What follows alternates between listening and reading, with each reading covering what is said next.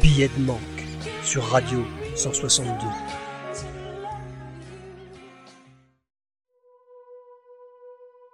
Vers dévoreur.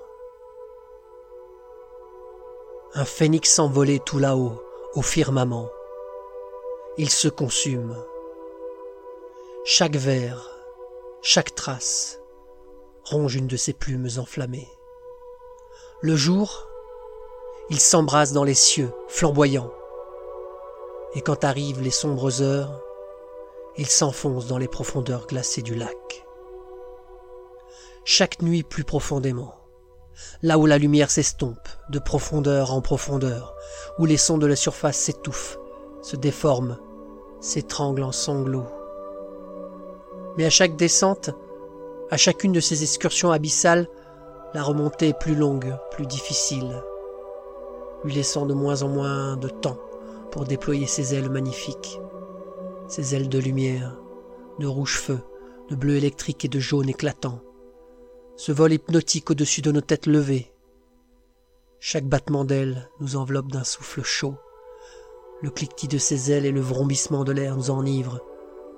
Ces couleurs font miroiter sur nos visages ébahis des myriades de petites lumières colorées. Mais dès qu'il plane aux abords des ombres, c'est trop fort. Les vers dévoreurs l'appellent. Ses plumes se rétractent pour devenir écailles, des écailles épaisses et rugueuses, grises et noires, plaquées contre son corps devenu trop lourd. Il plonge de toute sa masse. Son œil le trahit. Il nous dit au revoir d'un sourire à chacune de ses plongées. Aujourd'hui, il reste trop longtemps au fond. Ces écailles ont du mal à redevenir plumes. Elles gardent leur brun et leur anthracite à la racine. Les couleurs ne flamboient plus. Tout au mieux, les jours de soleil, des reflets brillent en flash sur les points de frottement, les articulations, les griffures. Les couleurs encore jolies sont devenues mates et oxydées.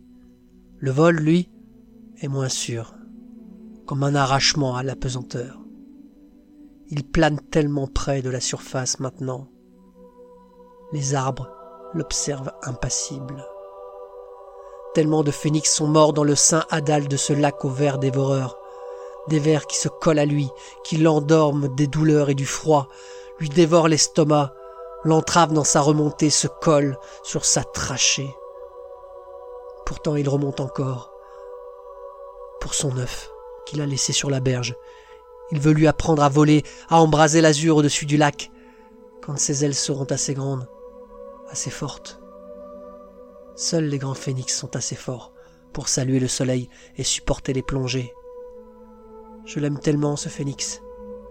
Le regarder planer au-dessus du lac. Moi, je ne sais ni voler, ni plonger. Je ne suis qu'un homme qui a peur pour un phénix.